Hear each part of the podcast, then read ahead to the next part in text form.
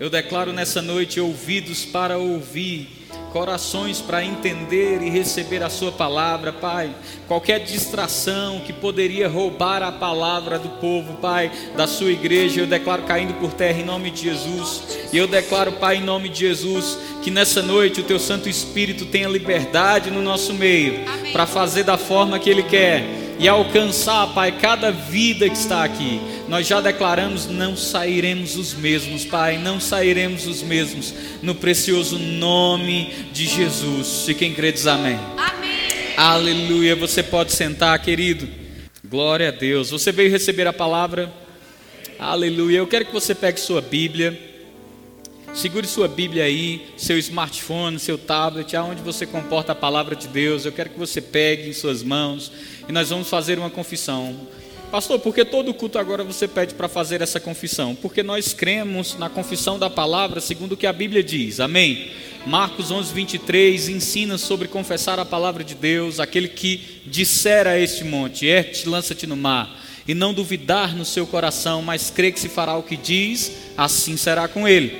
E nós somos o povo da fé. Então nós cremos na confissão da palavra, nós cremos no que sai da nossa boca, crendo com o coração, amém? Então eu quero que você levante bem alto sua Bíblia, seu smartphone, seu tablet, o que você trouxe, né, que comporta a palavra, deixe bem alto mesmo e eu quero que você diga assim: Eu sou o que a Bíblia diz que eu sou.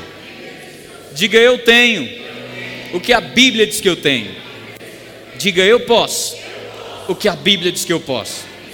Diga diabo Saia do meio.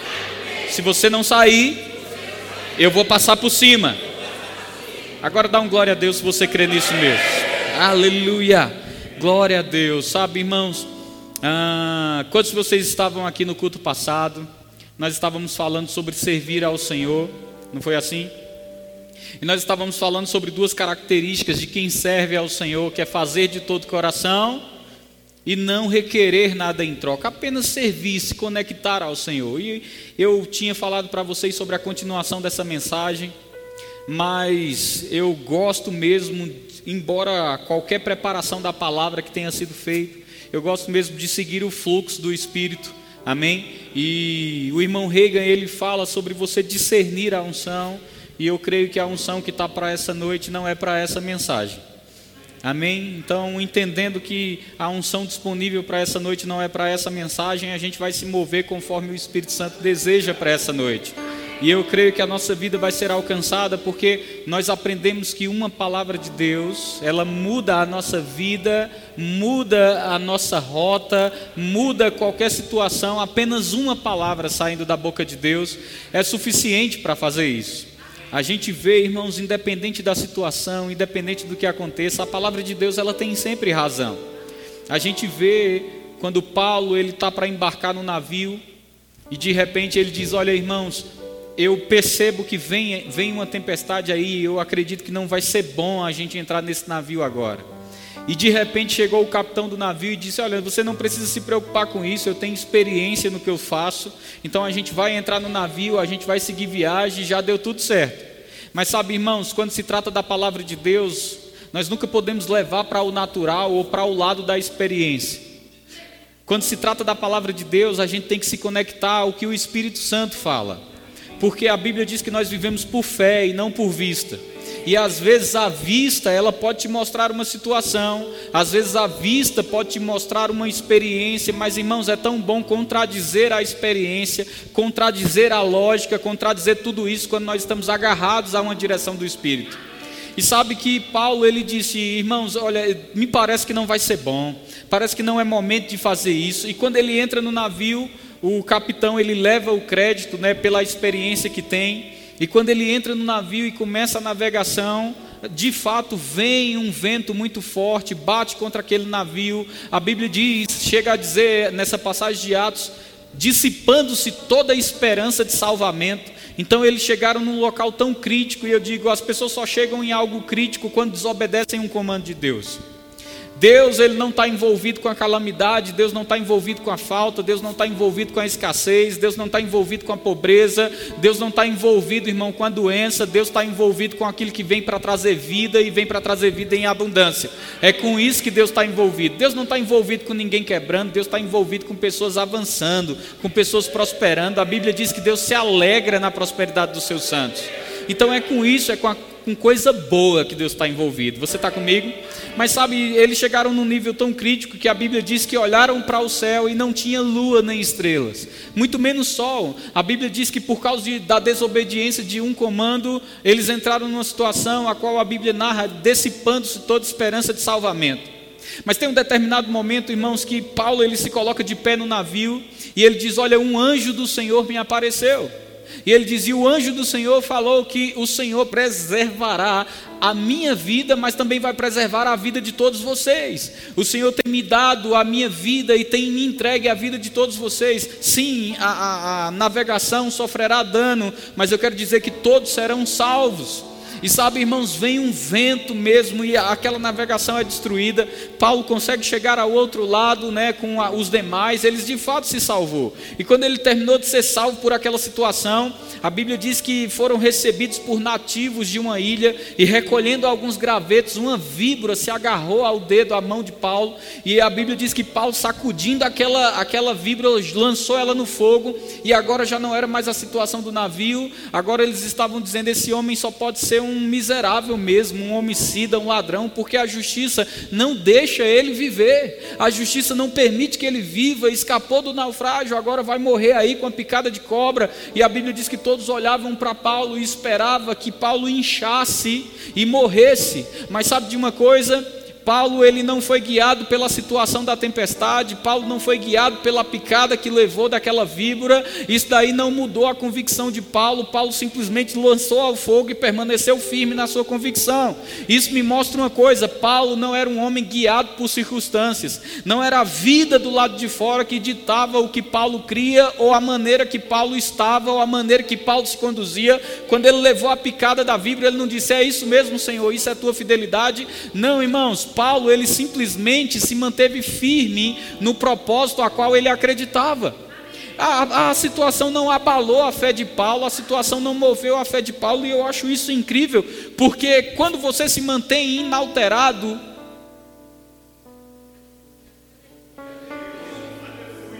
nas situações que vêm contra a sua vida, quando você se mantém firme, constante, inalterado contra o que vem do lado de fora, eu quero te dizer uma coisa: o que vai mudar não é você, mas é a opinião dos outros sobre o que você está passando, porque até quem está vendo do lado de fora vai ter que concordar que algo sobrenatural está acontecendo. Primeiro as pessoas diziam assim: esse homem só pode ser um bandido, um malfeitor, um assassino, a justiça não deixa ele viver. Esperavam que ele inchasse, esperasse que ele morresse, mas sabe, irmãos, quando você está convicto da palavra, não importa o que está acontecendo do lado de fora, deixa as pessoas esperarem. As pessoas podem esperar muita coisa, mas sabe, sabe, deixa eu te dizer algo: se você permanece inalterado, independente do que está acontecendo do lado de fora, eu quero te dizer, irmãos, que se você permanecer firme, as pessoas podem até aguardar, e aí, o que é que vai acontecer agora? E aí, como vai sair dessa? E aí, o que vai acontecer? E sabe o que é que vai acontecer? A fidelidade de Deus, baseado no que Ele promete, vou repetir, a fidelidade de Deus, baseado no que Ele promete, entra em atuação com o poder e quando a, a, a, a, manifestação divina entra em atuação com o poder, não é mais você que muda, porque você permaneceu com a palavra. Paulo sabia, Deus disse que eu não ia morrer. Peraí, de, é só pensar um pouco, se o meu Deus, que me livrou do naufrágio, ele disse que eu não ia morrer, será que ele ia me trazer aqui para morrer então com uma picada de víbora? Eu passei dias sem ver sol, passei dias sem ver lua, sem ver estrela, até fome, jejum, estávamos ali, mas sabe de uma coisa, será que depois disso tudo eu ia vir aqui para ser envergonhado? Não, eu não vim para ser envergonhado. Essa víbora aqui eu vou lançar no fogo. E sabe, irmãos, os espectadores começaram a mudar a opinião. E olha a opinião que surge agora: esse homem deve ser um Deus. Esse homem deve ser um Deus. Esse homem deve ser um Deus. Eu quero surpreender você. Talvez você fique chocado com o que eu vou falar agora. Mas sabe, quantos de vocês creem que Jesus era poderoso? Quantos de vocês creem que Jesus não vivia por aquilo que estava vendo? Quantos de vocês creem que situações não faziam Jesus recuar? Sabe, John D. Lake fala que sobre a vida de Jesus operava o espírito de domínio. Por que espírito de domínio? Porque não eram situações que dominavam ele, era ele que dominava as situações. Agora deixa eu te dizer uma coisa: a Bíblia diz, e é isso que eu quero te mostrar, assim como Jesus era, somos nós desse mundo. E sabe, não sou eu que estou dizendo, e isso frita a mente de muitos religiosos, porque eles dizem que ousadia é essa, dizer que você era como Jesus. Não, eu não estou dizendo que eu era como Jesus, eu estou dizendo que a Bíblia diz que eu e você somos como Jesus era nesse mundo.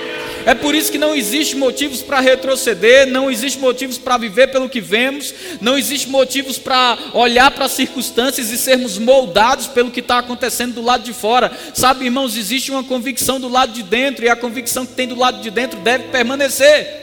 As pessoas começaram a olhar para Paulo e agora o discurso era diferente, o discurso era esse: esse homem deve ser um Deus. Esse homem deve ser alguém que é carregado de poder. Sabe, as pessoas vão olhar para a sua vida. Se você permanecer inalterado no que está acontecendo, vão começar a dizer assim: rapaz, esse, esse, essa pessoa tem algo com o Senhor. Essa pessoa tem algo com o Senhor, porque a gente esperava que fosse definhar e morrer, a gente esperava que fosse quebrar, a gente esperava que fosse falir, mas sabe de uma coisa? Ele simplesmente pegou a situação que estava agarrado a ele e jogou no fogo.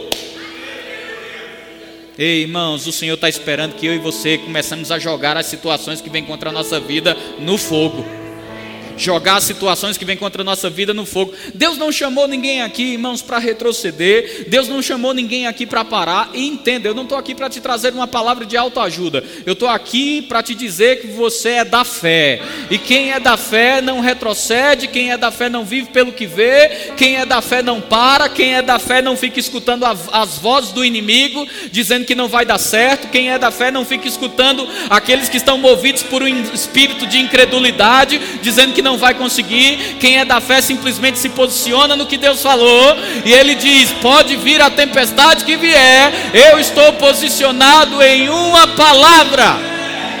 Porque, meu irmão, quando você se posiciona em uma palavra, não é só sua vida que é abençoada com isso. A Bíblia diz que Paulo disse: O anjo do Senhor falou que está poupando a minha vida, mas está poupando a vida de vocês também. Eu quero te dizer uma coisa: se Paulo não tivesse naquele navio, talvez o navio tivesse afundado e todo mundo tivesse morrido. Mas sabe de uma coisa? Existia alguém dentro do navio que tinha uma palavra Vou repetir: existia alguém dentro do navio que tinha uma palavra. Existia alguém dentro do navio que tinha uma palavra. Bem-aventurado seja quem entrar em navios com você.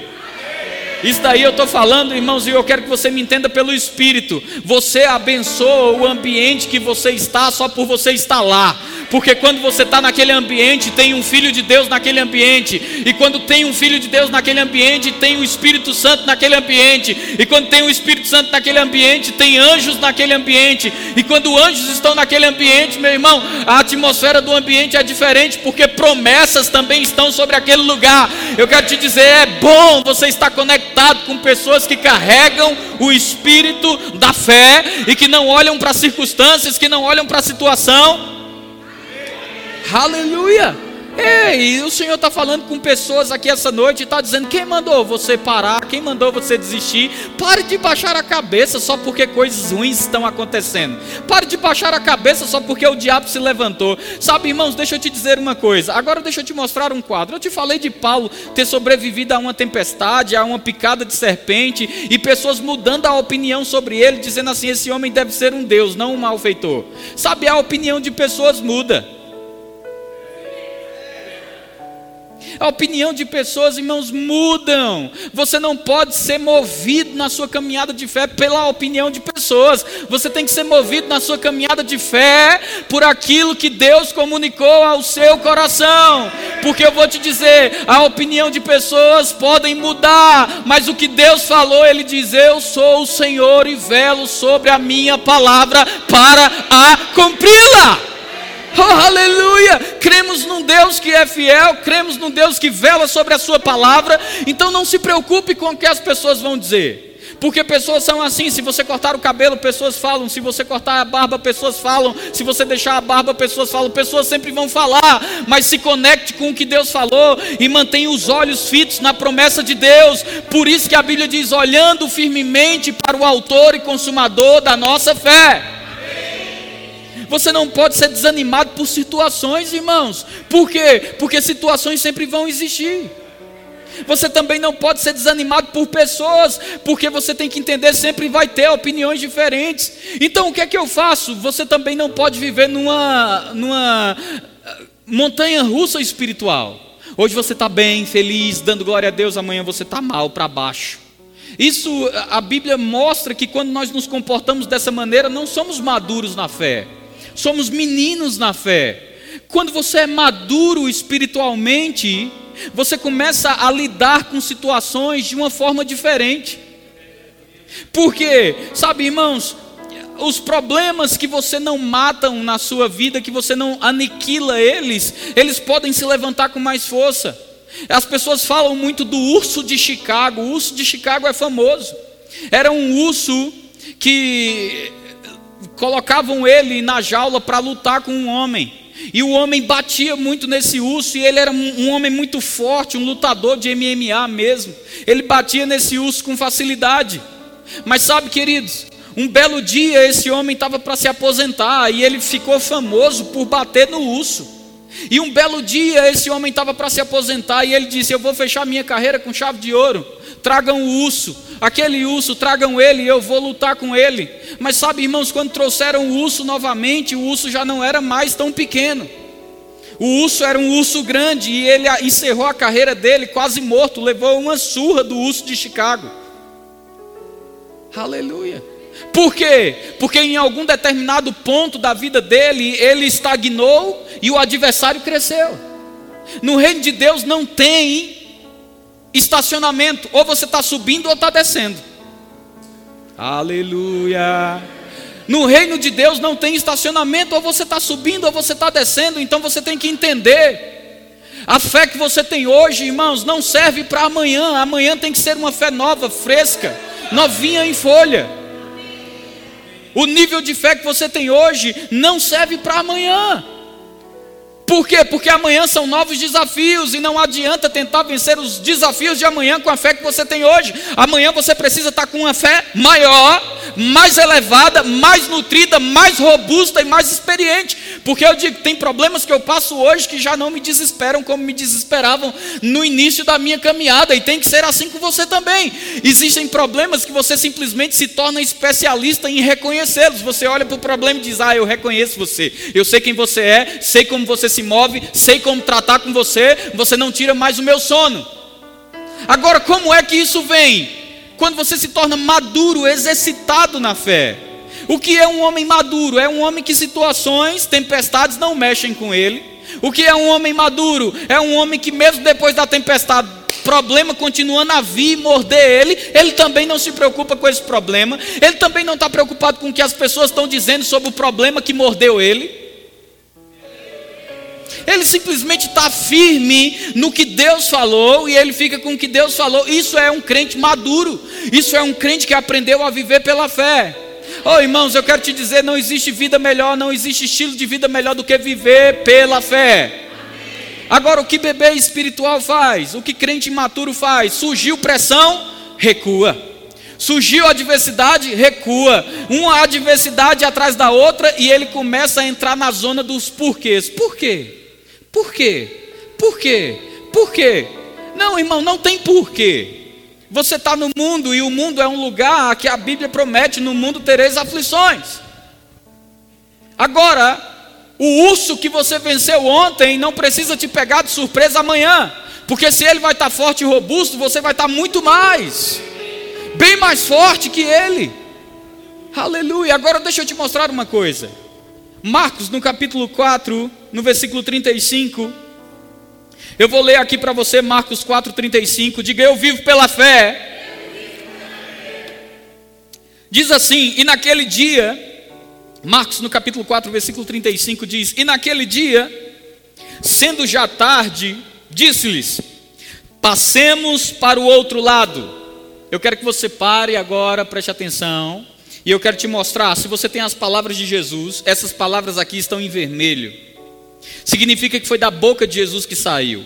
E quando ele falou, ele disse: Naquele dia, sendo já tarde, Jesus disse assim: Passemos para o outro lado.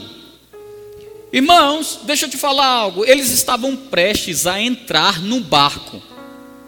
Ninguém entra no barco para ficar estacionado. Se entra no barco é para passar para o outro lado.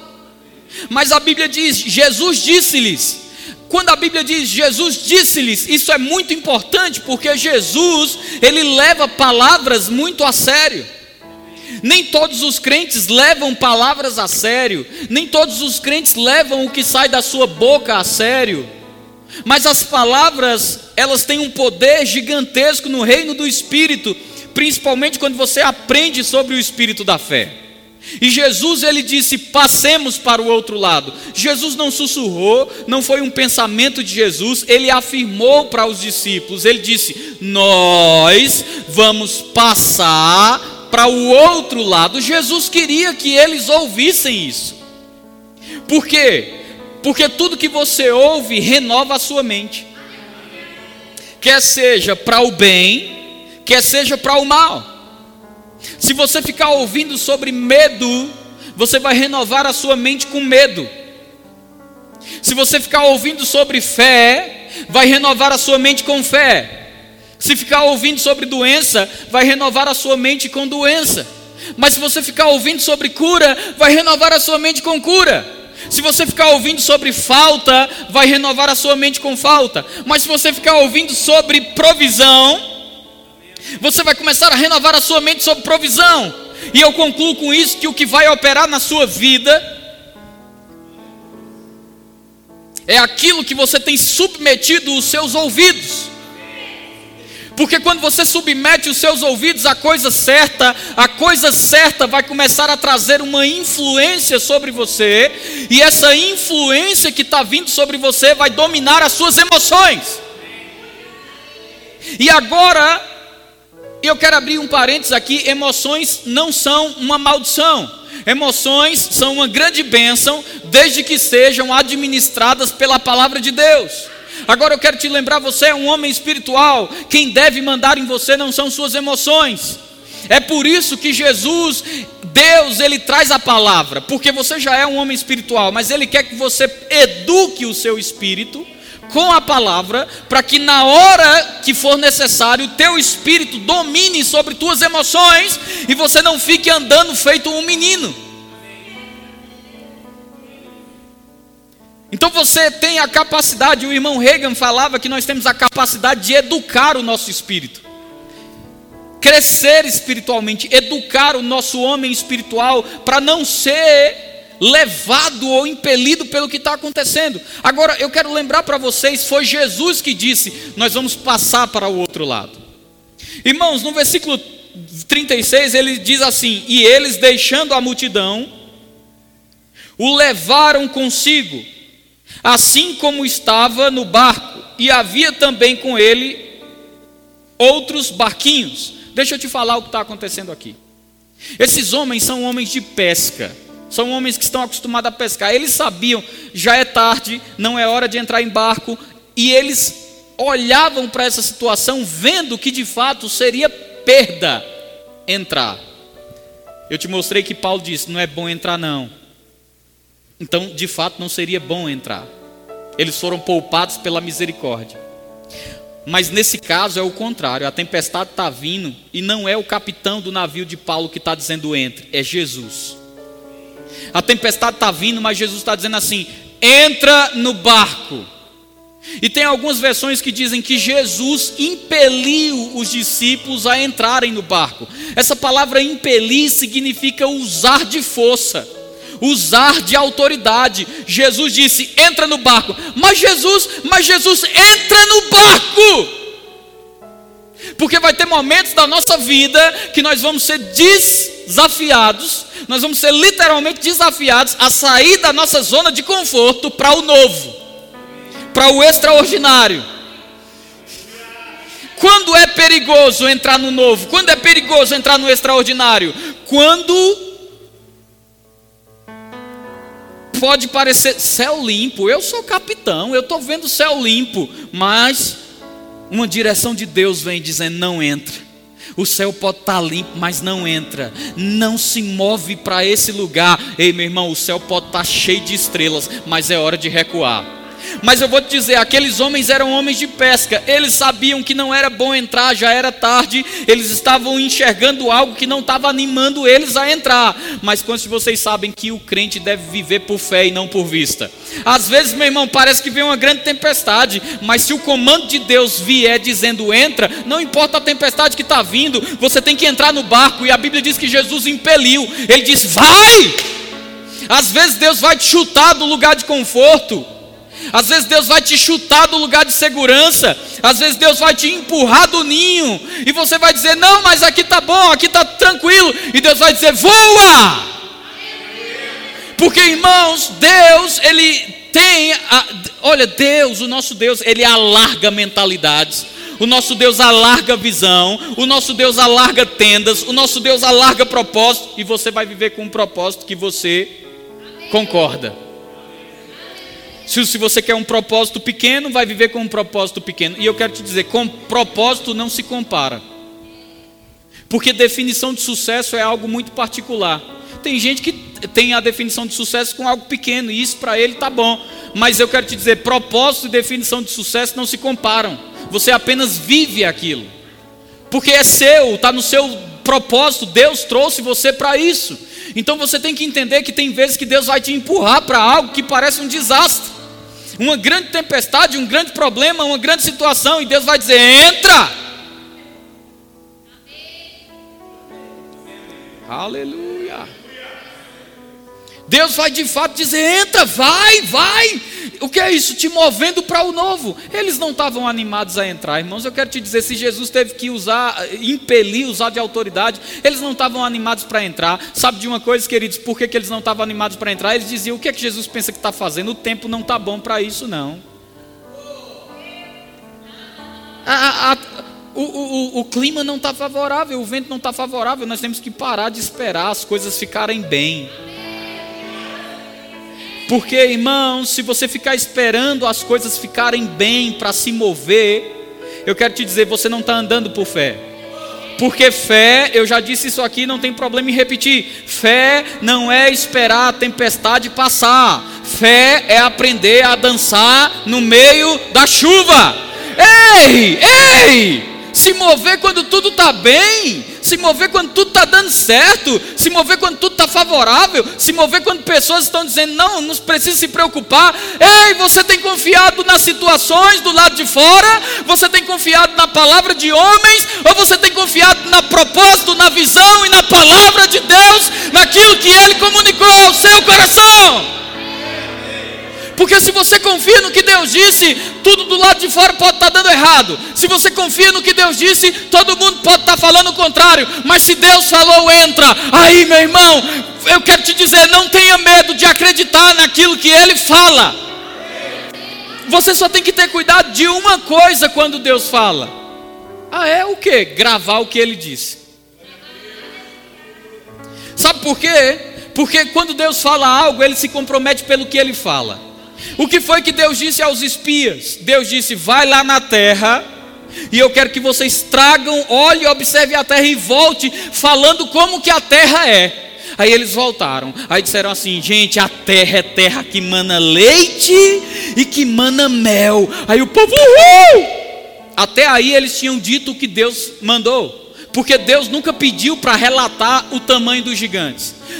Deus, nunca pediu para relatar o tamanho dos problemas. Deus nunca pediu para relatar aquilo que fugia do script. Deus disse: mostra para o povo, traz o cacho de uva, traz, traz provas que a terra é boa e diz para o povo como que a terra é, não quais são os problemas da terra. Sabe, o irmão Reagan falava algo que eu gosto de guardar isso. Ele diz: Eu não falo sobre doença, eu falo sobre cura. Eu não falo sobre falta, eu falo sobre abundância. eu não falo sobre problemas, eu falo sobre soluções. Eu quero te dizer, Deus nunca pediu. Será que Deus não sabia que a terra tinha gigante? Será que Deus não sabia que era um problema? Agora, Deus nunca pediu para relatar o problema. Ele sempre disse assim: vai lá e mostra para o povo como que a terra é. Se não é do jeito que eu disse que manda leite e mel. Agora, quando você sai daquilo que Deus mandou você fazer, ah, irmão, aí é problema. Deus disse o que para Abraão? Sai da tua terra, da tua parentela. Ele saiu da terra, mas não saiu da parentela. Levou parente consigo, teve problema. Agora, o problema está na promessa? O problema está no que Deus falou? Não, o problema está quando a gente decide acrescentar na promessa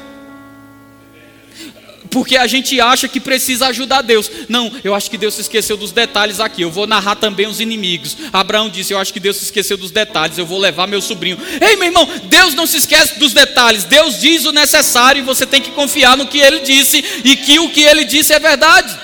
Se Deus disse até aqui, é porque é até aqui. Você não precisa acrescentar coisas, ou enfeitar, ou florir o plano de Deus, apenas faça o que Ele mandou. Só isso. Então, irmãos, o que é que eu enxergo aqui? Pessoas se dando mal porque ou eles acrescentam ao que Deus disse, ou eles mudam a rota do que Deus disse porque outra pessoa falou diferente. Deus disse ao profeta: Você vai a tal cidade, vai falar com um homem que está lá, e você não vai comer pão, nem vai comer água daquela cidade. Você não vai comer ali, você simplesmente vai dizer o que tem que dizer e você vai voltar. Ele foi lá, falou o que tinha que dizer. Quando ele estava lá, o homem disse assim: Ei, eu sou um profeta, igual a você. Aí ele disse: Ah, que coisa boa. Ele disse: O Senhor está dizendo para você vir até a minha casa comer comigo porque eu também sou profeta igual você. Ele disse: Então eu vou na sua casa. E ele chegou lá e começou a comer com aquele homem. Quando ele terminou de comer, o que convidou ele para ir na casa foi o mesmo que deu a profecia. Ele disse: Hoje mesmo tu voltarás pelo caminho e os leões irão te devorar. Porque você desobedeceu a palavra do Senhor. Ei, meu irmão, deixa eu te dizer uma coisa: lugar de segurança, lugar de segurança, lugar de segurança, está naquilo que Deus fala. Então, ou tem gente tirando, ou tem gente acrescentando, mas a gente não acha suficiente ficar com o que Deus diz. O que Deus diz nos garante vitória. O que Deus diz nos garante sucesso, o que Deus diz nos garante triunfo. Deixa eu te dizer uma coisa: tudo que Jesus disse foi: escutem o que eu estou falando, vamos entrar no barco e vamos passar para o outro lado. Era isso que Jesus queria que eles ouvissem. Aí o versículo 37 diz assim: E levantou-se grande temporal de vento e subiam as ondas por cima do barco. Barco, ok? Ondas por cima do barco. Aí ele diz assim: de maneira que se enchia o barco, ok? E ele estava na popa, dormindo sobre uma almofada. Ele quem? Jesus estava onde? Na popa, fazendo o quê? Agora, eu não sei se você gosta dos detalhes da Bíblia, eu amo. A Bíblia está dizendo assim, ó, e ele estava na popa, dormindo sobre uma almofada. Jesus confiava tanto no que ele falou, Jesus confiava tanto no que ele disse, que quando ele disse assim: entra no barco, ele pegou a almofada dele e disse: se vocês quiserem ficar preocupados com o que está vindo aí, podem ficar. Eu vou dormir. Ei, meu irmão, pensa a cena. Jesus entrando no barco, levando a própria almofada, dizendo assim: Que foi? Entra, eu não mandei entrar. Ma, ma, entra. Aí ele diz: Ah, deixa eu levar aqui, eu vou precisar disso. Não importa a situação contrária, não importa a adversidade não importa o que as pessoas dizem, se você tem convicção do que Deus fala, tudo que você precisa para a nova temporada é entender que existe um lugar de descanso. Um lugar de descanso. Jesus providenciou dele. Ele pegou aqui e fez: Eu sei o que eu falei. E antes que eu chegue, o que eu disse vai chegar antes de mim. Pegou a almofadinha dele aqui, ó a Bíblia não diz que Jesus estava dormindo por acaso ali. A Bíblia diz que ele estava dormindo sobre a almofada. Ah, meu irmão, eu amo os detalhes da Escritura Sagrada, porque Jesus, eu tenho certeza que ele levou aquela almofada proposital. Enquanto os discípulos estavam, meu Deus do céu, não é para a gente entrar, não, Jesus, a gente sabe do que está falando. Jesus estava dizendo, fica quieto, querido. Se você quiser ficar preocupado com a nova fase, pode ficar. Eu já separei minha almofada e eu estou levando minha almofada para o barco. Ai meu Deus, ai meu Deus, ai meu Deus.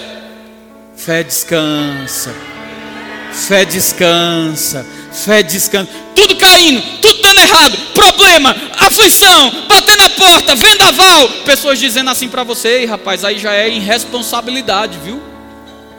Aí já é irresponsabilidade. Eu não estou vendo você nem um pouco preocupado. Não, não, não, não, não, não.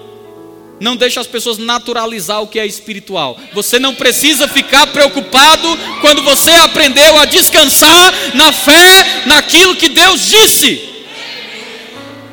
Deus falou, Deus disse: Vamos passar para o outro lado. Irmão, Jesus estava descansando na própria palavra que foi lançada da boca dele. Ei, rapaz, deixa eu te dizer uma coisa. Você tem que aprender a descansar nas palavras que saem da sua boca. Porque a Bíblia diz: se você crê com o coração e falar com a boca, vai acontecer. Quando você crê com o coração, fala com a boca, rapaz, as suas palavras foram antes de você elas abriram caminho, elas traçaram destinos, elas foram, abriram portas, abriram caminhos, elas foram ao coração de pessoas, elas fizeram coisas, e o que é que eu estou fazendo? Você não está fazendo nada, você já fez, você confessou a palavra e agora você entrou numa posição de descanso, porque a, entenda uma coisa: a fé tem uma característica muito importante, e sem essa característica a fé não funciona. Que característica é essa? Fé descansa no que Deus falou fé descansa. Mas você não está entendendo, eu estou vendo o problema. Sim, eles estavam vendo a tempestade, inclusive a Bíblia fala que muitas das ondas passavam por cima da cabeça deles. Pá! E o barco enchendo d'água. E eles tudo molhado. Eu fico imaginando eles com, com o potezinho. Cadê Jesus? Pelo amor de Deus, chama Jesus! E Jesus estava, sabe aonde?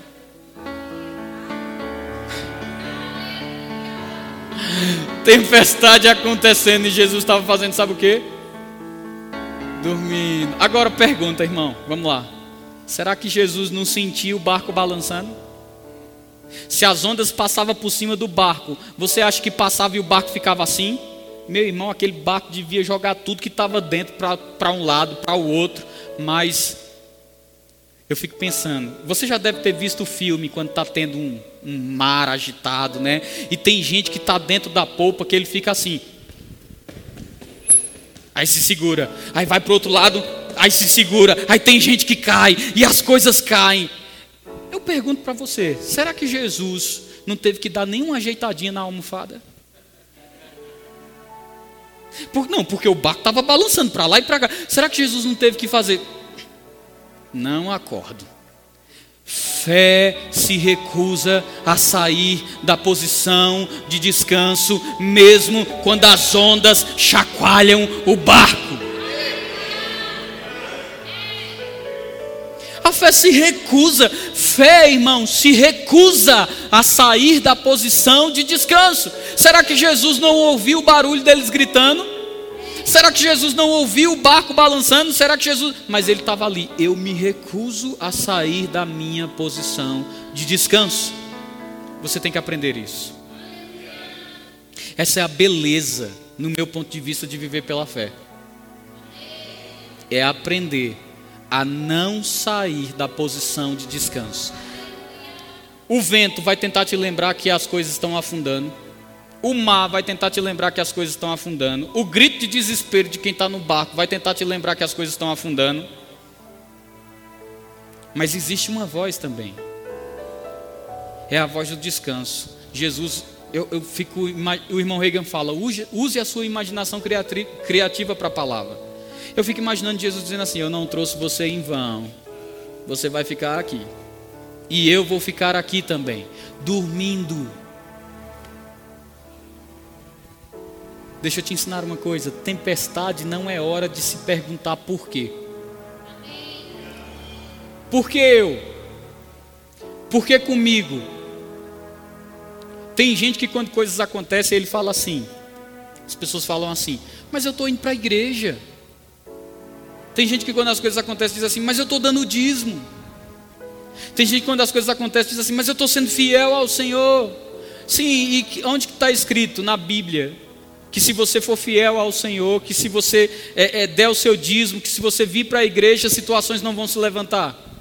Não, eu não sei que evangelho te pregaram, mas eu vou te dizer: o evangelho diz no mundo tereis aflições. Agora, deixa eu te dizer uma coisa: o que faz a diferença é porque quando a aflição vem para a sua porta, você sabe quem está no barco. Quando a aflição bate, quando a situação se levanta, você sabe, porque sabe quem está no barco. E eu vou te dizer uma coisa: sabe, é muito bom saber quem está no barco. É muito bom, mas é muito bom também você entender o que essa pessoa que está no barco com você falou para você antes de entrar no barco. Isso faz a diferença no descanso. Porque, meu irmão, eles poderiam estar no barco com Jesus se Jesus não tivesse dito nada. Mas sabe de uma coisa? Jesus fez questão de dizer: Ei, renove sua mente. Renove sua mente com o que Deus fala a seu respeito. Renove sua mente com o que Deus fala ao seu respeito. Renove sua mente com o que Deus fala ao seu respeito. Renove sua mente com o que Deus diz que você tem. Renove sua mente com o que Deus diz que você tem. Renove sua mente com o que Deus diz que você pode. Renove sua mente com o que Deus te promete. A Bíblia diz: Filho meu, combate o bom combate, baseado nas profecias que a teu respeito foram ditas. Sabe, existe um bom combate da fé. É o único combate que eu vejo a Bíblia dizendo que é bom. Por que o combate da fé é bom? Porque você já entra nele assim, ó.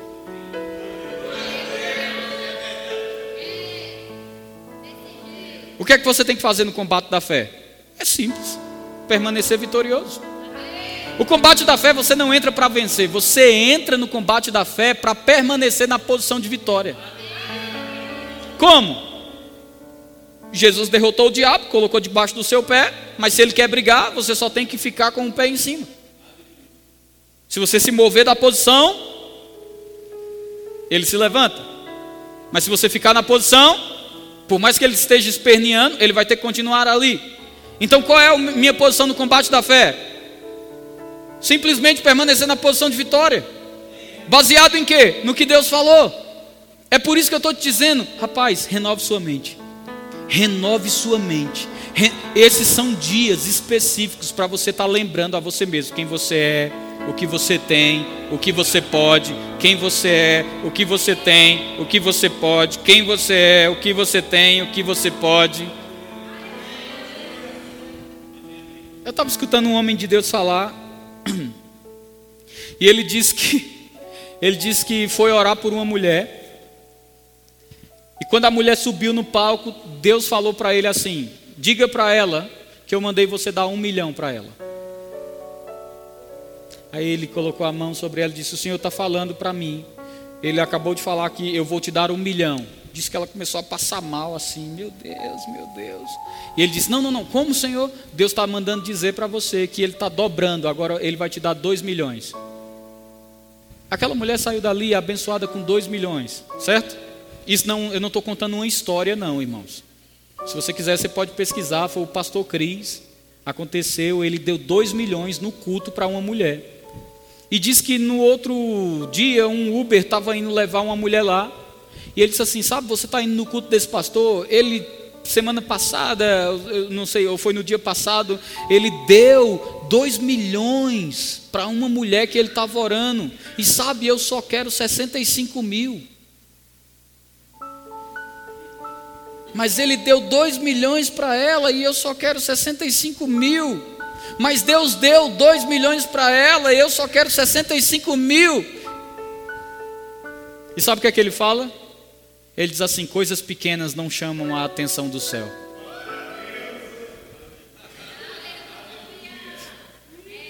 Ele diz: tem gente que diz, eu só preciso de mil e quinhentos reais para pagar a minha conta.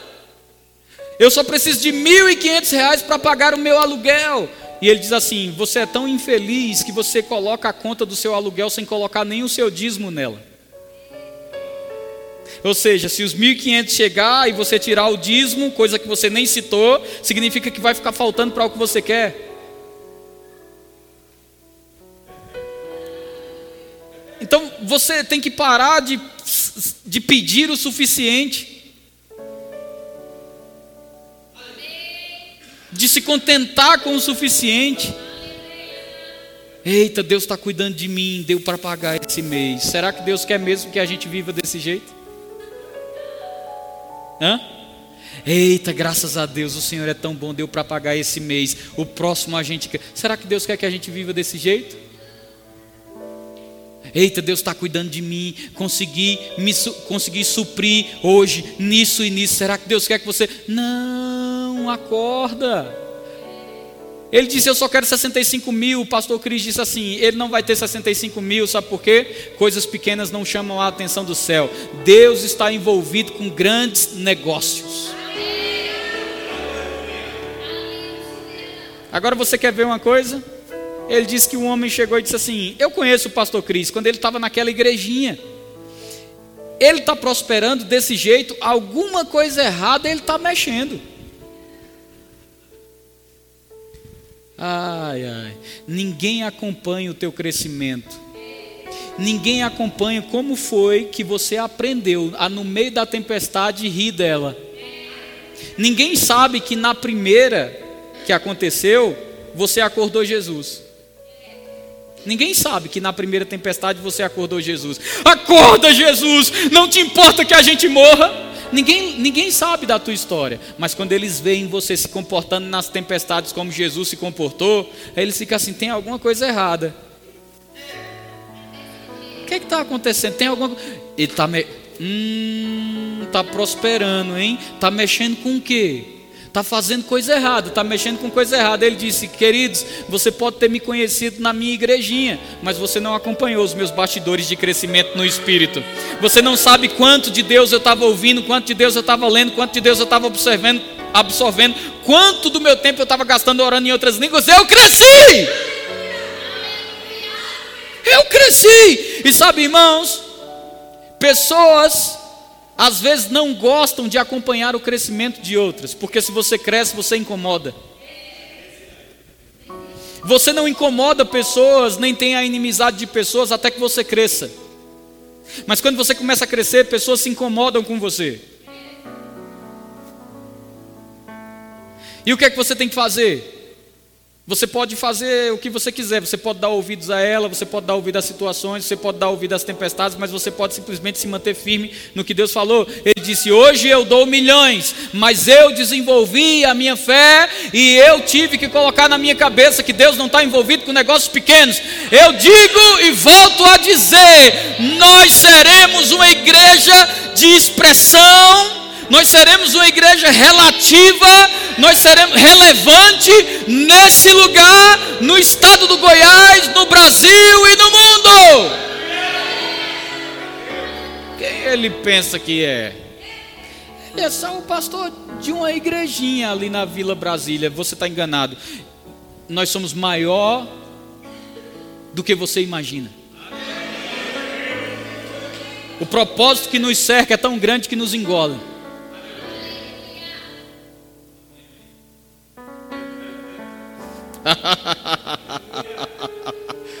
Aleluia. Aleluia. Pessoas se perguntam: do nada? Não, não é do nada, não. Tem bastidores envolvidos. Talvez ninguém veja, mas toda quarta-feira nós estamos aqui gerando coisas, orando em línguas, buscando direções.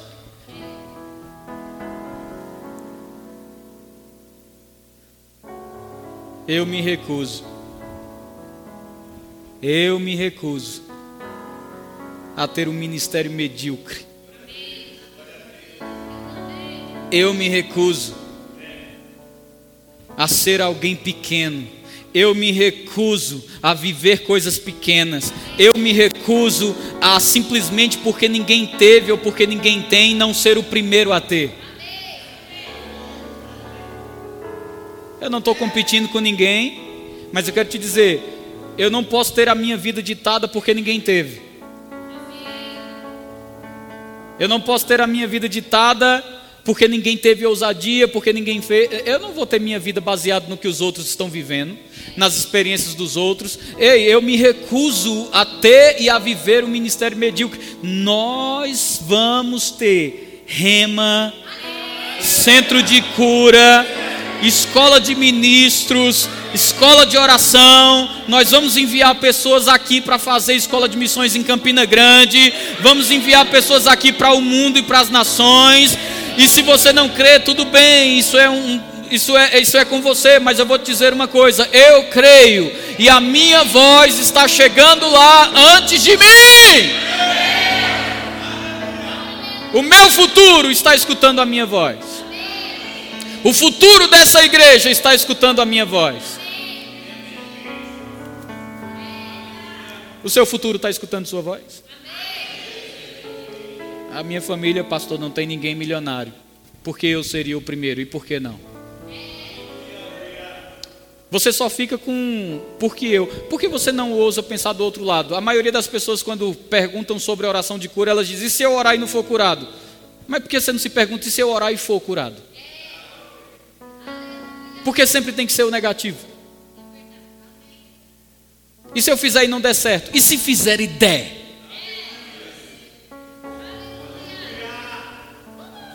E se eu fizer e não conseguir? E se fizer e conseguir?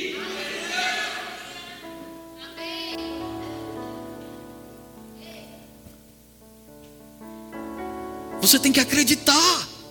Sem fé é impossível agradar a Deus. Mas é importante que que os que dele se aproximam creiam que ele existe e que é galardoador daqueles que o buscam. Sabe o que faz a diferença em entrar no barco ou não? Crer no que ele disse. Mas quando você crê no que ele disse, rapaz, o clima não está favorável, o vento não está favorável, o céu não está favorável, a opinião das pessoas não está favorável, mas Deus falou, Deus falou, Deus falou, Deus falou. Se Deus falou, já é. Acabou.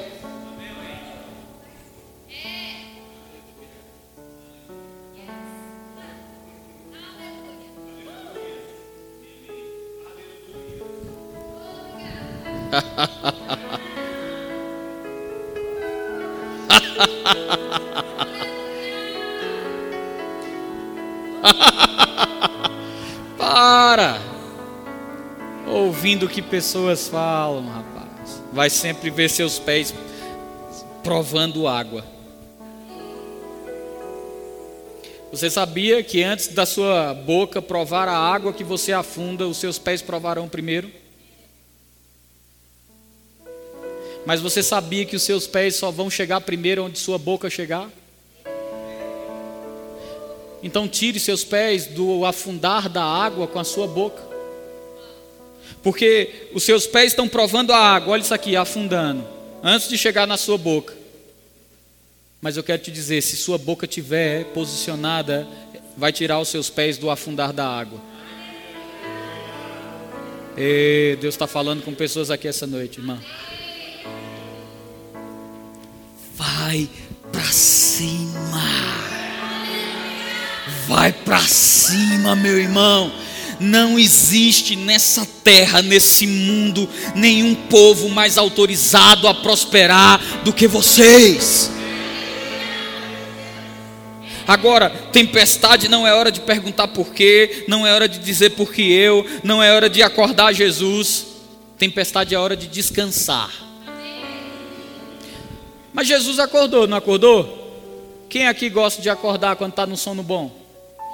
Ninguém, né? Eu também não gosto. Agora imagine acordar com uma pergunta dessa. Ele disse assim: Não te importa que a gente morra? Pensa bem, Jesus tinha vindo para morrer por eles. E eles acordaram de Jesus dizendo assim: A gente vai morrer, você não se importa não?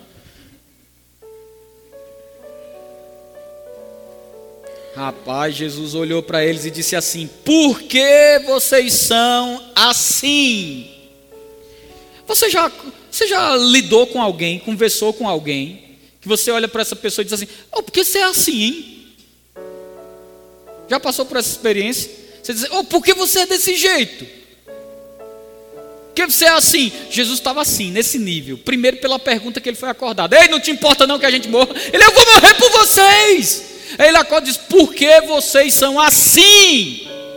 Ainda tão tímidos. Essa palavra tímido significa retraído, fraco e frouxo. No reino de Deus não tem lugar para frouxo, viu? Nem todo mundo precisa entender, mas você precisa compreender, e é isso que vai te manter de pé. Deus falou comigo, Deus falou comigo. De...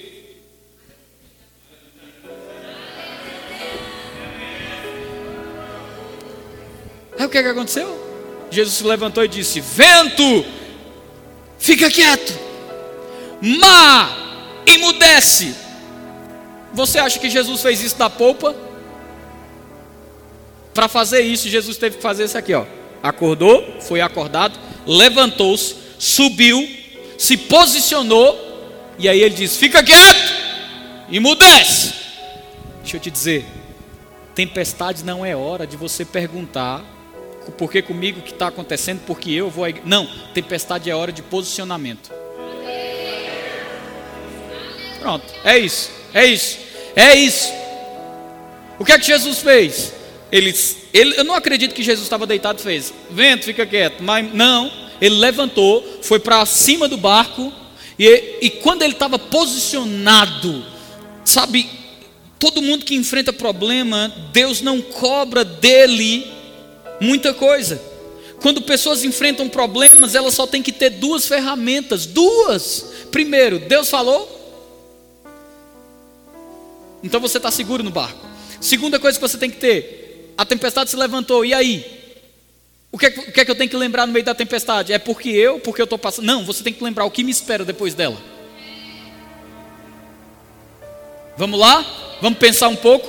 A tempestade se levantou, por quê? Em vez de se perguntar por que eu, por que comigo, pergunta assim: por que a tempestade se levantou? O que é que está me aguardando do outro lado que o diabo não quer que eu chegue? O que é que está me esperando do outro lado que o diabo não quer que eu chegue lá, que o diabo não quer que eu coloque o pé? Começa a se perguntar dessa forma e que você, em vez de ter a. Ah, meu irmão, escuta isso, preste atenção, você vai sair daqui diferente nessa noite. Tem gente que está passando pela tempestade, ele se pergunta assim: ó, por que eu?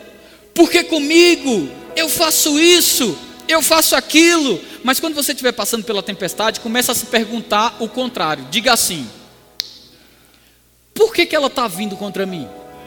Será que ela não sabe com quem está mexendo? Segunda coisa, o que me espera do outro lado para ela ter a ousadia de tentar me impedir de chegar?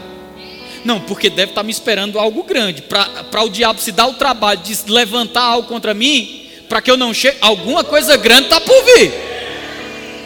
Aí sabe o que, é que acontece? Em vez de você ficar recuando, recuando e perguntando a Deus, não está do meu lado não? Você começa a dizer, peraí, peraí, por que está vindo? O que é está me esperando do outro lado? Aí Deus diz, ah, agora você entendeu. Agora você compreendeu, não sou eu. É simplesmente uma resistência para que você não chegue aonde você tem que chegar. Porque antes de entrar no barco, você declarou algo você disse, vamos passar para o outro lado. O inimigo deve ter ouvido o que você disse, e ele sabe o que te espera do outro lado. Então a tempestade está vindo, aí Deus está dizendo: Eu não sou o teu inimigo, muito menos aquele que quer impedir de chegar do outro lado. Eu sou aquele que te empurra para o barco. Mas antes de te empurrar para o barco, eu digo: Escuta o que eu estou dizendo antes de entrar, para quando você entrar e a tempestade chegar, você fique firme no que eu disse. Então Deus não é teu inimigo, Deus não é teu opositor, Deus não é quem está travando a porta, não é você que está fazendo nada de errado, mas você esqueceu, você tem um inimigo. Aí o que, é que acontece? Se levantou a tempestade, o que é que eu faço? O que é que eu faço? Torne a tempestade da sua vida a mola propulsora para que você chegue do outro lado. Se levantou um problema, vou retroceder? Não, agora é que eu vou chegar do outro lado mesmo de propósito, agora é pessoal, agora é comigo, agora eu vou fazer acontecer.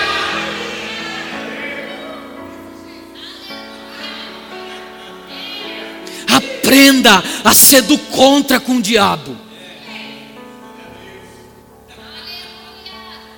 É, é engraçado, eu estava vendo um homem de Deus, ele disse que aprendeu uma música que dizia assim: Está vindo e algo bom vai acontecer. Aí Deus disse assim para ele: Eu não quero que algo bom aconteça com você. Ele disse: Como assim, Senhor? Ele disse: Eu também não quero que algo ruim aconteça com você. Ele disse: Como assim? Ele disse: Eu quero que você aconteça.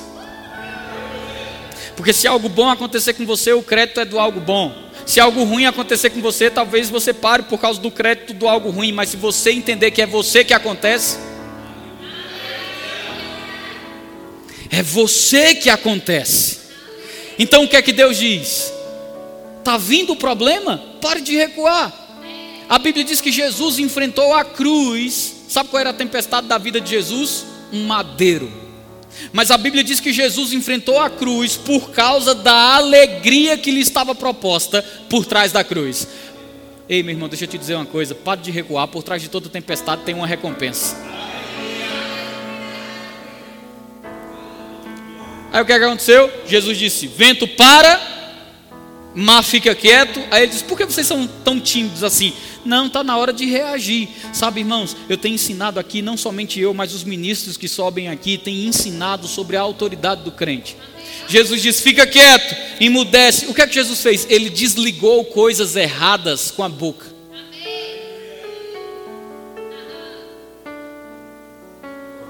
Ele desligou coisas erradas com a boca. Tem gente que diz assim, eu não vou entrar muito nisso, mas tem gente que pensa assim, ah, isso daí não influencia muito não. Não? O camarada estava fazendo uma pesquisa e ele começou, colocou dois, dois líquidos, né, com água. Já estou quase cerrando. Colocou dois líquidos com água aqui, dois copos com água. E ele fez uma experiência. Para um ele falava coisas ruins, para outro falava coisas boas coisas ruins para o outro, você não presta, você é inútil, para outro coisas boas. E ele começou a fazer a experiência profunda nesse, nessa água. Aí ele via que cristais se formavam nessa água e eram cristais totalmente ah, feios, deteriorados. Eram cristais que não eram bons, eram feios mesmo. Ele disse para o que falava coisa boa, ele notou que não somente os cristais eram altamente limpos, mas a própria água era muito melhor.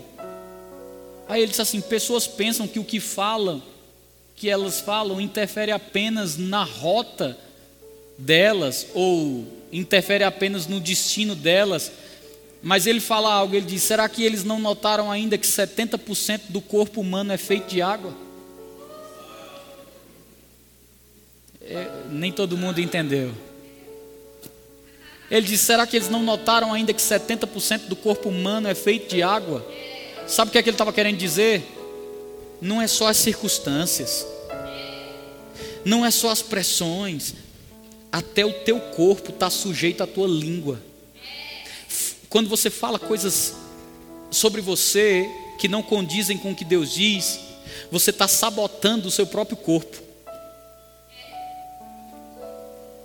Oh, eu sou, eu nada para mim dá certo. Entrou, desceu para o coração e todo o teu corpo está sendo contaminado. Mas eu não nesse dia eu não senti nada.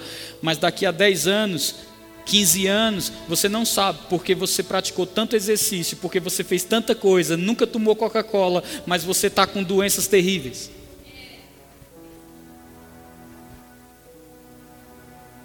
Mas quando você entender que Deus nos criou para dominar, você vai se recusar a falar de você aquilo que Deus não fala.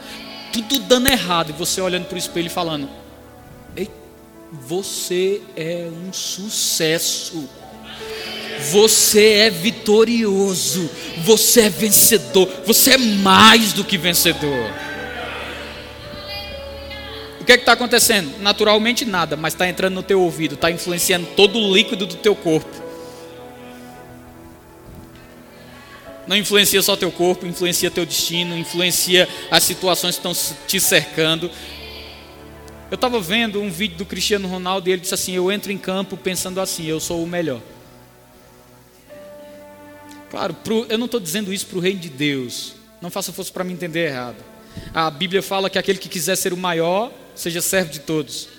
Nós temos uma lógica diferente. O que eu estou falando é uma questão de mentalidade. Esse é o contexto. Esse é o contexto, é mentalidade. O que você vai fazer? Ele não entra em campo pensando, eita, Neymar está aqui também. Eita, olha lá, a, a, o Messi está aqui também, Ronaldinho Gaúcho. Não, ele entra assim, ó, eu sou o melhor. Eu sou o melhor. E ele deve dizer isso para ele também, com certeza. Eu acredito que a força que ele tem, o que ele dá dentro de campo, o corpo dele tem a influência do que ele fala. Certeza. Certeza. Agora deixa eu te dizer uma coisa. O teu futuro está esperando você falar coisas. As circunstâncias que estão te cercando estão tá esperando você falar coisas. Não é falar assim.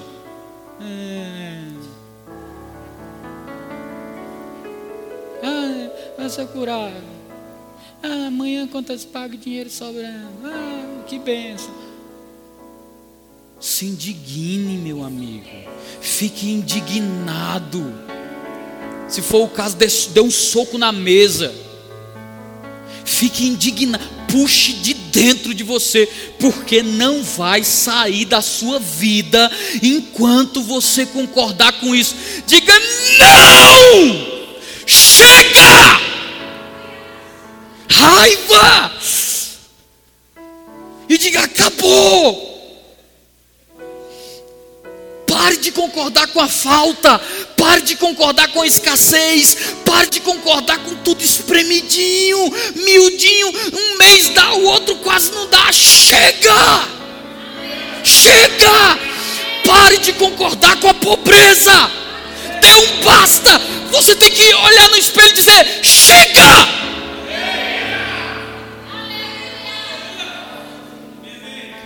Irmão, perguntaram para uma jovem: O que Jesus é para você? Ela disse: Meu Salvador. Aí ele disse assim: Ele te salvou de quê? Ela disse: Hã? De que, que ele te salvou? E ela ficou: Eu não sei. Dos meus pecados? Irmão, se Jesus só te salvou dos seus pecados, isso foi uma completa derrota. Jesus fez muito mais do que isso. Ele te tornou igualzinho a Ele, uma nova criação. Ele te, ele te redimiu da miséria, da enfermidade, da morte. Acorda, hoje é noite de Deus te chacoalhar. Hoje é noite de Deus dizer: tem algo novo para você viver, tem experiências novas, tem portas novas. Eu tenho o coração do Rei nas minhas mãos. Não se conforme. Entra culto, sai culto, entra culto, sai. E escuta, ah, eu sei, o pastor Luan fala que se eu crer com o coração e falar com a boca, algo vai mudar. O que tem mudado? O que tem sido transformado? É só um ensinamento?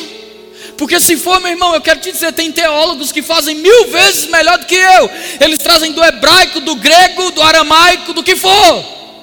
Agora, Deus não está te trazendo aqui para você ter um ensinamentozinho. É para mudar de vida. Ei, meu irmão, aqui é o treinamento, amanhã é o jogo. Amanhã é o jogo. E quando o jogo chegar, hã? quando a hora da partida chegar, você vai ficar dizendo: Ah, eu não sei porquê, eu treinei tanto, mas parece que eu não consigo fazer gol. Ah, eu treinei tanto, mas parece que eu estou sempre lesionado, é câimbra. Meu irmão, amanhã é o jogo. Deus está falando hoje. Se prepara, amanhã é segunda-feira. E essa palavra vai ter que operar na segunda-feira. Essa palavra vai ter que funcionar. Você vai ter que ir para cima.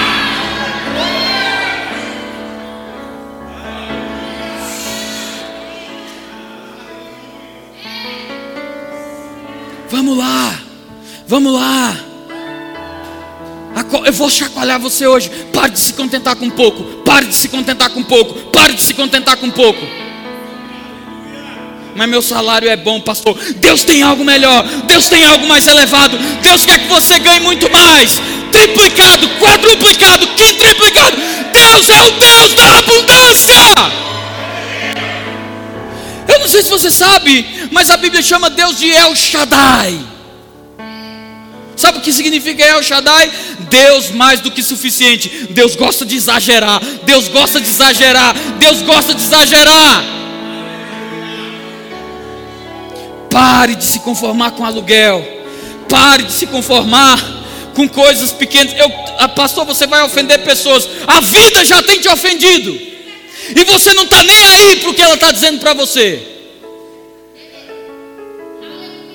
A vida já tem te ofendido quando você está vivendo coisas abaixo do que Deus diz, abaixo do que Deus prometeu, e você simplesmente aceitando, diabo pintando sete na sua casa, pintando sete na sua família, pintando sete na vida dos seus filhos, pintando sete nas suas finanças. Chega, meu irmão!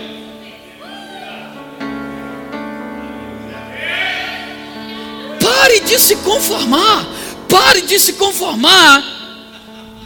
Mas eu estou conseguindo pagar direitinho o aluguel, pastor. É mesmo? Que alegria vai ser quando o dinheiro desse aluguel for começar a ser aplicado para sua casa nova. Hã? Que alegria vai ser quando o carro novo começar a chegar. Terreno começar a chegar, casa na praia começar a chegar. Ah, isso é evangelho de prosperidade. Não! Não é o mundo que foi chamado para viver isso não é o mundo que foi chamado para provar dessas coisas. Ele disse, ele prometeu: os que receberam a abundância da graça, o dom da justiça, reinarão em vida. Ele falou: a bênção do Senhor enriquece, enriquece, enriquece, e com ela não vem desgosto. Ele falou que se ele supre as aves, ele supre a nossa vida. Deus é El Shaddai. Você vai ter que sair daqui hoje inconformado. Inconformado com o que você está vivendo. Eu não estou falando de ingratidão. Você é grato pelo que você viveu até agora. Mas você precisa ser chacoalhado, meu irmão. Eu não estou conformado. Eu não estou conformado, eu não estou conformado, eu não estou conformado, eu não estou conformado. Eu não estou conformado, meu irmão. Tem mais. Quem crê aqui que tem mais?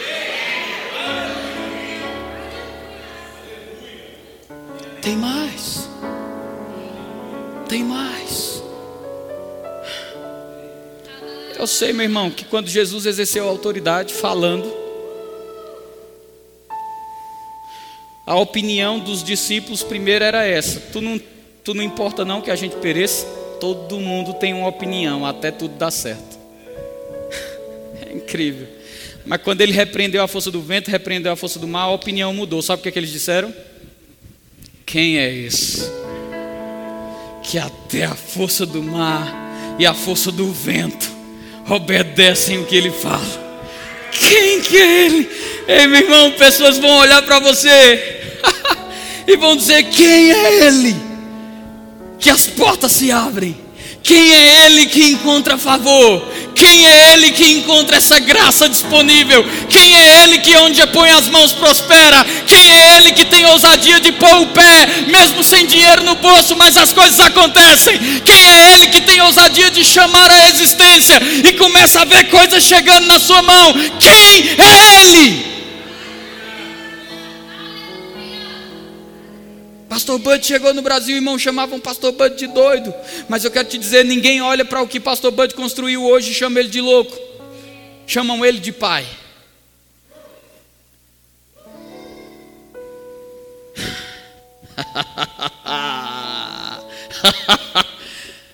Escuta o que eu estou te dizendo. Ser pioneiro pode dar trabalho, meu irmão. Mas eu vou te dizer uma coisa: quem te chama de louco ontem vai te chamar de pai amanhã. E sabe por que se chama de pai? Porque quando se chama de pai, eles querem dizer assim: e aí, qual é o caminho? Como você fez? O que você disse? Com quem você andou? Quanto tempo você gastou orando? Com, qual é o caminho? Como que faz? Eu quero aprender, vamos lá. Como que manda eu, eu quero ouvir você. Pessoas vão te ouvir. Pessoas vão parar para te ouvir. Porque Deus para entregar nas suas mãos. E já está entregando. Literalmente, o caminho das pedras. Entenda, não é parar para te ouvir daqui a 10 anos, porque daqui a 10 anos quem está mexendo com algo tem que ser parado para ouvir mesmo. Mas sabe o que significa milagre? Milagre significa algo que supera a expectativa do reino natural. Então pessoas vão querer parar para te ouvir, porque você vai ser um prodígio. Você vai ser um milagre naquilo que você colocar as mãos. Jesus chegou do outro lado. Lembra quando Paulo chegou do outro lado, uma cobra picou ele, não foi? Jesus chegou do outro lado, ele não encontrou solução. Ele encontrou problema. Um gadareno, o pior endemoniado que tinha na região. Paulo chegou do outro lado, era uma cobra. Jesus chegou do outro lado, era um endemoniado. Mas eu vou te dizer uma coisa: Jesus fez, sabe o que? Ele pegou um homem que disse assim: Jesus disse, Quem é você? Porque quando você vai ver o texto original, não diz que Jesus disse sai. Não. Diz que Jesus disse assim: sai, sai, sai, sai, sai. Aí ele parou e disse: Ei, quem é você? Afinal de contas, porque geralmente ele dizia sai. Mas agora ele está dizendo: sai, sai, sai. E ele diz: O meu nome é Legião. Sabe o que ele estava querendo dizer? Eu sou um homem que comporto hoje no meu interior mais de 6 mil demônios. Que outdoor o diabo tinha. Que outdoor, meu amigo. Um camarada, e a Bíblia não diz que era um, eram dois. Um camarada com mais de 6 mil demônios era o outdoor do diabo. Agora eu digo: se um ser humano pode ser cheio do diabo a ponto de ter seis mil demônios, se ele tiver um encontro com alguém que tem um propósito,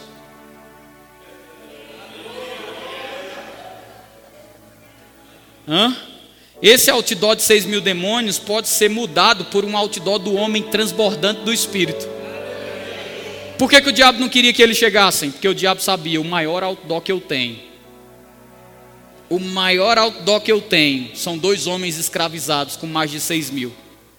Se Jesus chegar lá, ele comporta consigo uma visão, ele é um homem que acredita numa palavra, passemos para o outro lado.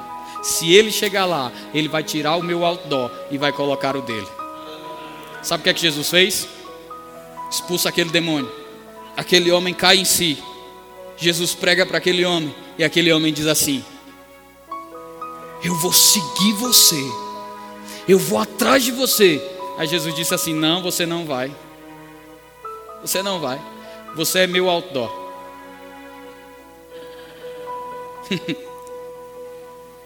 outdoor você não carrega com você.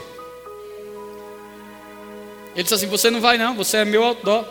Tem dez cidades aí. Você vai ficar parado um tempo em cada uma delas, dizendo assim: Veja o que Jesus fez. Você nem entendeu ainda, mas eu vou repetir.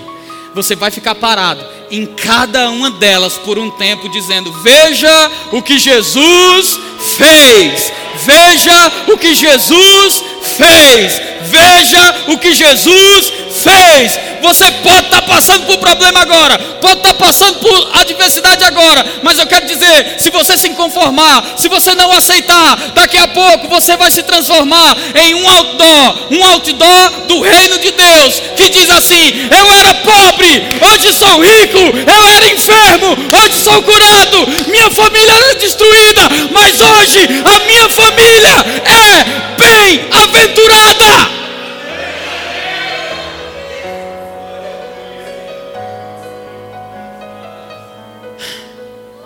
Deus está chamando outdoors essa noite. Quem quer ser um outdoor de Deus? Você vai ser um outdoor de Deus, principalmente onde o diabo tentou te derrotar. Eu tenho uma palavra profética para vocês nessa noite. E essa palavra diz: no lugar da vergonha, dupla honra. No lugar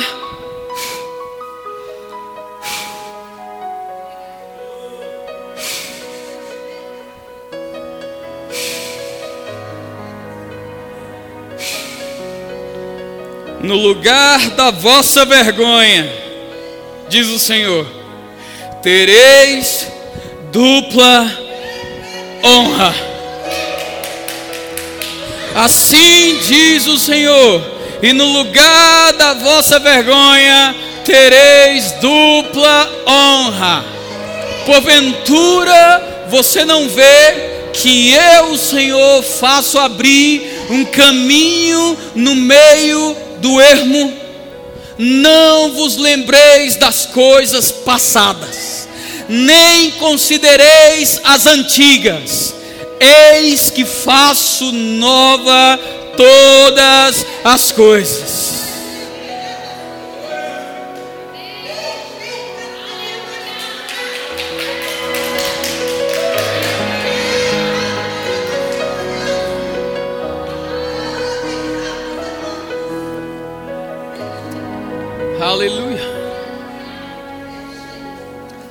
Aleluia.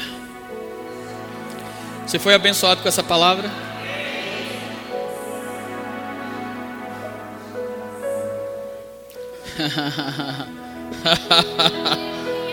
uh! Aleluia. Aleluia. Aleluia. Renato. Outdoor de Deus. Outdoor de Deus. No lugar da vossa vergonha. Dupla honra.